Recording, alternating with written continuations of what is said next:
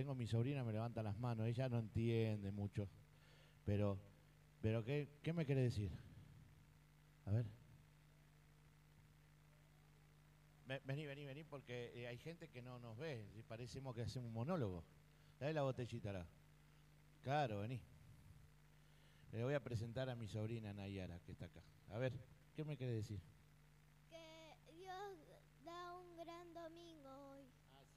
Así que un gran domingo que da Dios. Gracias. ¿no? Ahí está. Bueno, un gran domingo, claro que sí.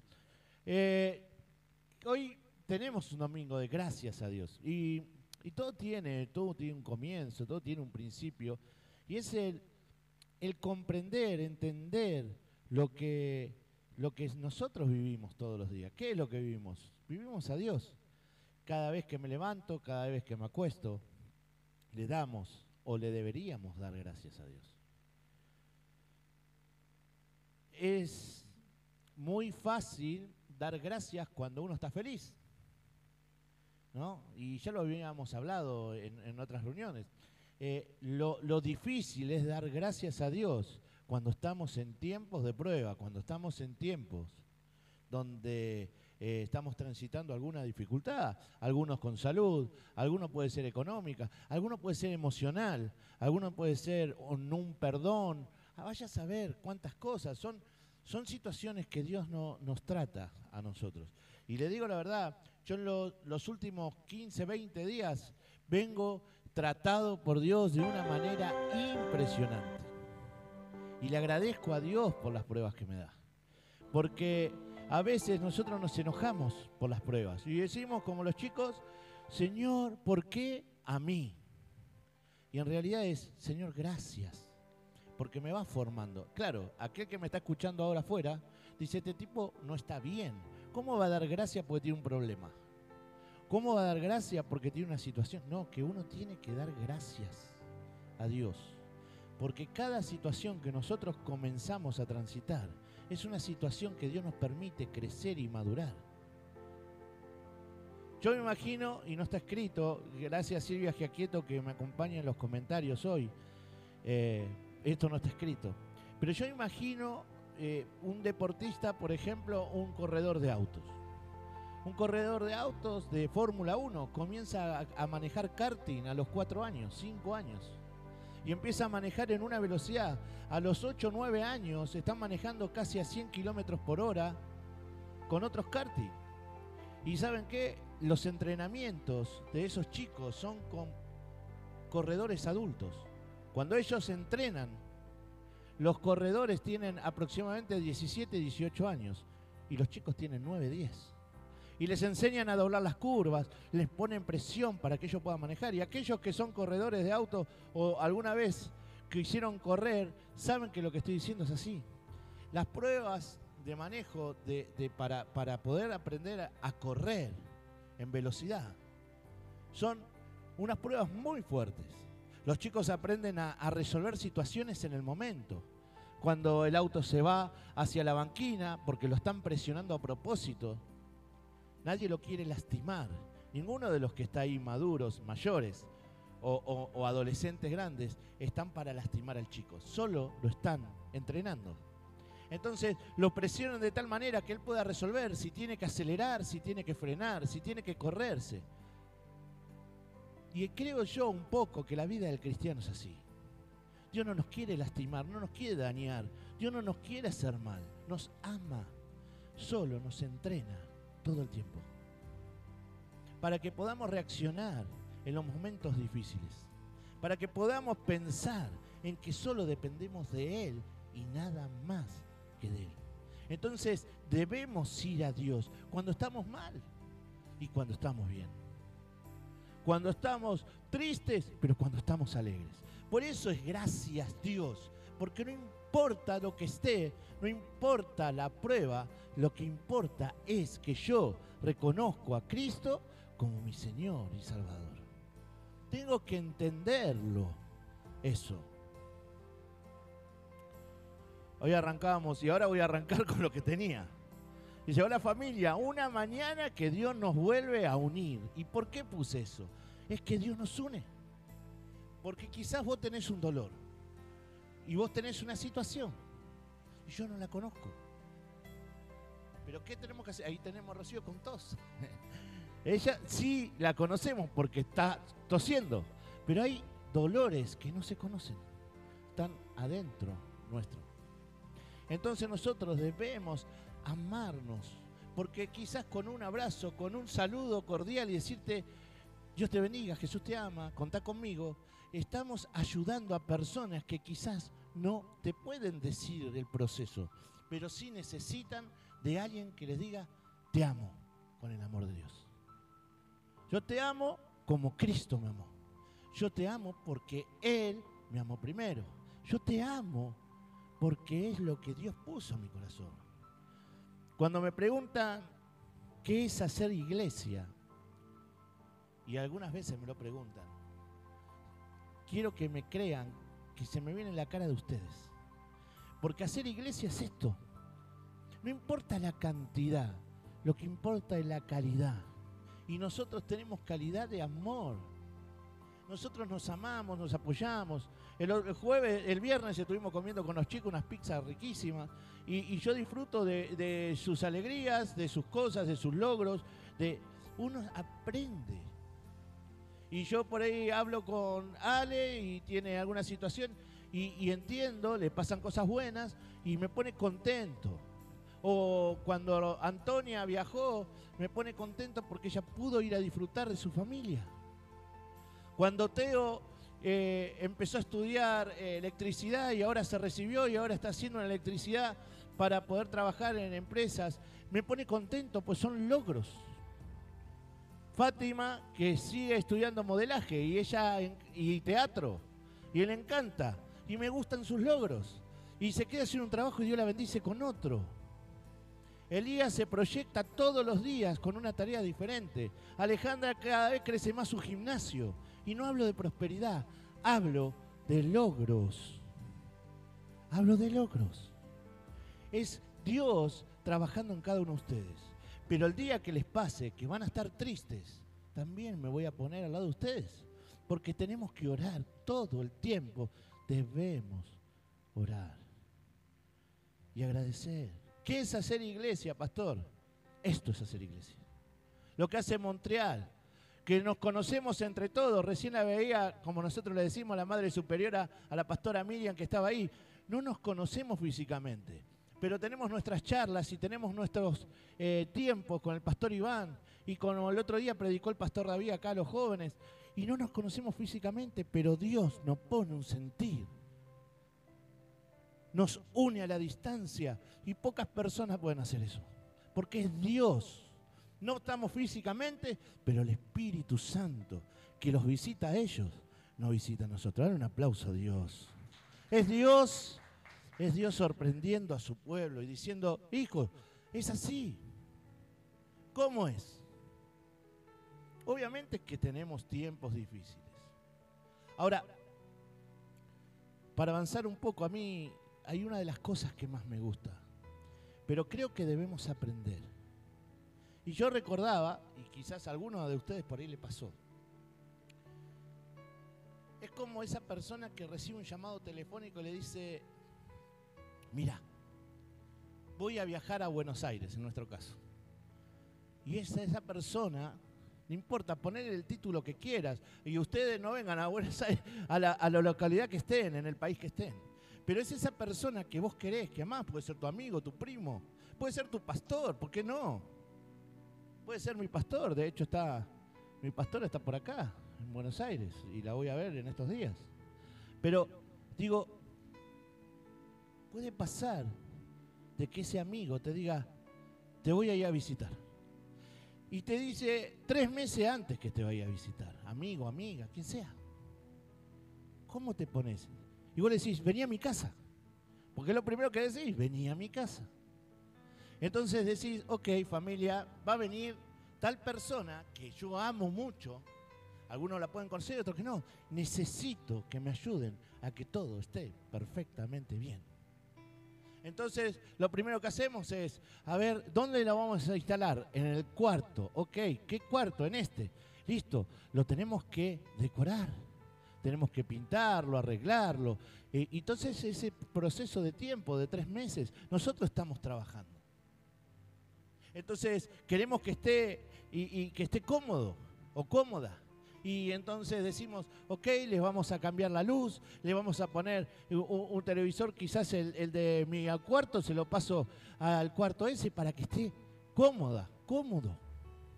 Y, si puedo poner una alfombra, y si le puedo poner unas botellitas de agua, y, y entonces uno empieza a decir, ¿qué hacer? El tiempo transcurre y entonces nos vamos, faltan dos meses.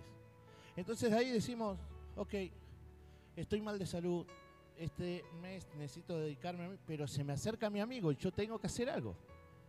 Entonces uno se procura cuidar, estar bien, para que cuando venga dentro de tres meses, o sea, ahora dos, pueda disfrutar de esa compañía.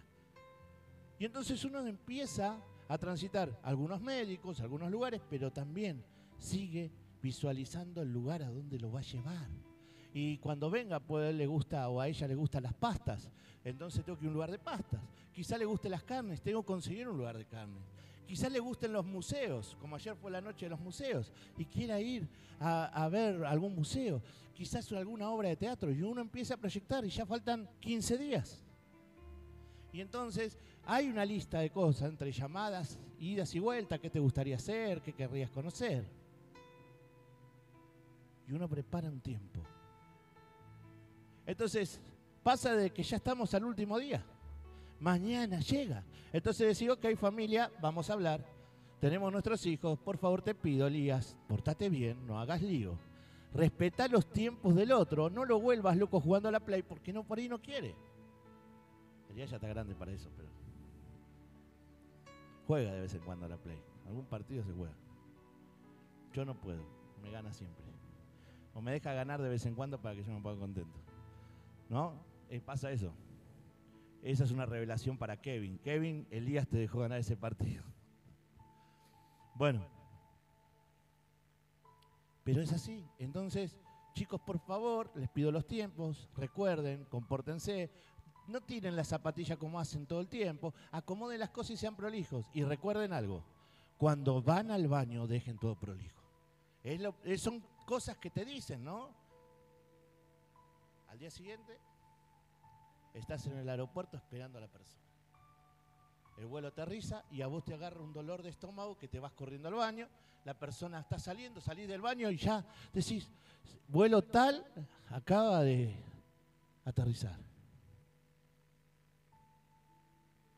Entonces te quedas mirando y decís, la puerta, ahora viene, ahora viene, ahora viene. Y tu ruido del estómago te dice, mejor anda al baño porque estás mal. Entonces te vas al baño y en ese momento salió. La persona va y dice, no me vino a buscar. ¿Dónde está? Entonces, si es acá en el aeropuerto de Seiza, lo primero que hace todo el mundo va o a McDonald's que está al costado o va a la cafetería que está al otro costado y el baño está por detrás. Entonces sale la gente y cuando mira, ahí ves a tu amigo o a tu amiga y lo abrazás fuertemente y decís, te estaba esperando. Entonces empiezan a, venir a casa y empiezan a charlar. Y le empieza a decir, no sabes las cosas que tengo preparado, tengo una lista, una sábana de cosas para hacer. La persona dice, yo quiero estar todo el tiempo haciendo cosas. No paré un minuto de pensar en este día. Y entonces te dice la persona, te extrañé. Y vos decís, yo también. No sabés la de cosas que es pasado, y yo también. Y empiezan esa charla, y cuando llegan al hogar, todo empieza y sucede. Los chicos bañados, como nunca. Vos decís, wow, y me hicieron caso. La comida servida y yo no estaba. Son unos genios. Es que todo funciona bien, porque todo el mundo sabe que estaba esperando esa visita. ¿Y es espectacular o no? Es hermoso poder agasajar. Ahora nosotros deberíamos hacer lo mismo con Jesús. Es que a veces no tenemos mucho tiempo. Y entonces Él te esperó toda tu vida para que lo pienses, para que reacciones y para que lo busques, para que dediques el tiempo. Es que tu casa debe estar en orden. Es que los cuartos tienen que estar limpios. Es que yo tengo que saber los días y horarios que puedo estar con Él. Es que seguramente en el trayecto de mi vida me voy a enfermar y voy a tener problemas, pero no debo dejar de pensar en ese momento en Él. Es un día para darle gracias a Dios y para decir, yo necesito estar con Cristo. Es nuestro amado Señor, como esa visita al que yo tengo que abrazar, al que yo tengo que amar. No porque eh, yo haga cosas malas, todo lo contrario, no va por ahí. Es que yo debo amar a mi Dios, porque Él me amó primero. Debo agradecer todo lo que Él hace por mí. Él es hermoso para nosotros. Él nos piensa siempre bien. ¿Cómo no voy a alabar al Rey de Reyes y al Señor de Señores? Hebreos 13:15 dice lo siguiente, y antes voy a orar, Señor, gracias te damos por esta mañana. Padre, que sea tu Espíritu Santo hablándonos a nuestras vidas y que, Señor, no nos perdamos un detalle de lo que nos quieras decir. Padre, somos agradecidos por poder estar contigo hoy y siempre. Señor, nos preparamos toda la semana para poder estar juntos, pero vos conocés nuestro interior Vos conocés nuestro corazón, Señor, y sabés que día a día estamos todo el tiempo empezándote. Gracias, Señor. Aquí estamos para escucharte en el nombre de Jesús. Amén. Dice Hebreos 13:15, por lo tanto, por medio de Jesús, ofrezcamos un sacrificio continuo de alabanza a Dios, mediante el cual proclamemos nuestra lealtad a quién? a su nombre. No dije a su nombre, dije a su nombre. Acá hay muchos pastores que dicen a su nombre y otros dicen gloria. No, yo dije a su nombre. Al nombre de Cristo Jesús. Que hemos de estar con Él haciendo sacrificio de alabanza y adoración. Eh, cuando decía y, y pensaba en esto, me detuve en una frase que la marqué, dice, proclamar nuestra lealtad a su nombre. Proclamar nuestra lealtad a su nombre. Entonces, la lealtad a su nombre, ¿qué sería? Y, más o menos puse esto. Es importante comprender que la lealtad es la exclusividad que Jesús tiene en nuestras vidas. Lealtad es no adorar otros dioses, llamándole economía, lo que sea. Es tenerlo a Él primero. Una lealtad la adoración una lealtad a Él. Nosotros debemos ser leales en nuestros pensamientos. A veces nos pasa de que podemos poner en primer lugar algo sin darnos cuenta. Pero no porque seamos malos, sino que a veces nos cuesta en este proceso de aprender quién está en el primer lugar. Si Vamos a suponer que, a mí me gustara algo, o, como me pasa que me gusta el fútbol. Si yo pondría el fútbol en su primer lugar y a Dios en el segundo, estaría mal. No está bien. ¿Por qué? Porque primero es Dios. Entonces la lealtad comienza en eso, en que mi pensamiento sea Él. No, no tiene que ver porque, porque Dios se ofende y diga, yo tengo problema de cartel. No, es que Dios es el one, el uno, el primero el soberano, el creador. Es importante comprender esa lealtad. ¿De qué sirve decir que lo amamos y adoramos a otros dioses? Hay personas que le sucede. Yo sé y conozco la vida de ustedes, pero no conozco la vida de todas las personas que están por afuera. Entonces, sé los pensamientos. Y a veces tenemos, nos encontramos con, con familiares o con amigos o compañeros de trabajo que nos preguntan, che, ¿por qué sos tan fanático de la iglesia? No, es fanatismo, es lealtad, es lealtad a Dios. Es que eso es lo que pasa. Confunden un fanatismo con ser seguidor de Cristo. Primera de Samuel 15, 22. O sea, que dejamos claro el primer concepto. El primer concepto es proclamar nuestra lealtad a su nombre. Ahora vamos a, como decía, Primera de Samuel 15, 22, en la traducción actual. Y dice así, pero Samuel dijo, a Dios le agrada más que le obedezcan y no que le traigan ofrendas. Es mejor obedecerlo que ofrecerle los mejores animales. Y acá también nos vamos a detener un segundo. Eh, no importa los millones de dólares que quieras ofrendar en una iglesia. Si tus principios no están puestos en primer lugar a Jesús. La obediencia a Dios es fundamental para un hijo. No se trata de lo que yo dé, se trata de la calidad, del resultado, de que, de que yo lo amo a Dios. El que soy obediente a su palabra y que camino según dijo él que lo debía hacer.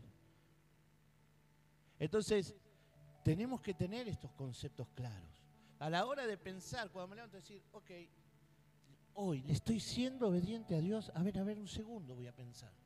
¿Le estoy siendo obediente a Dios?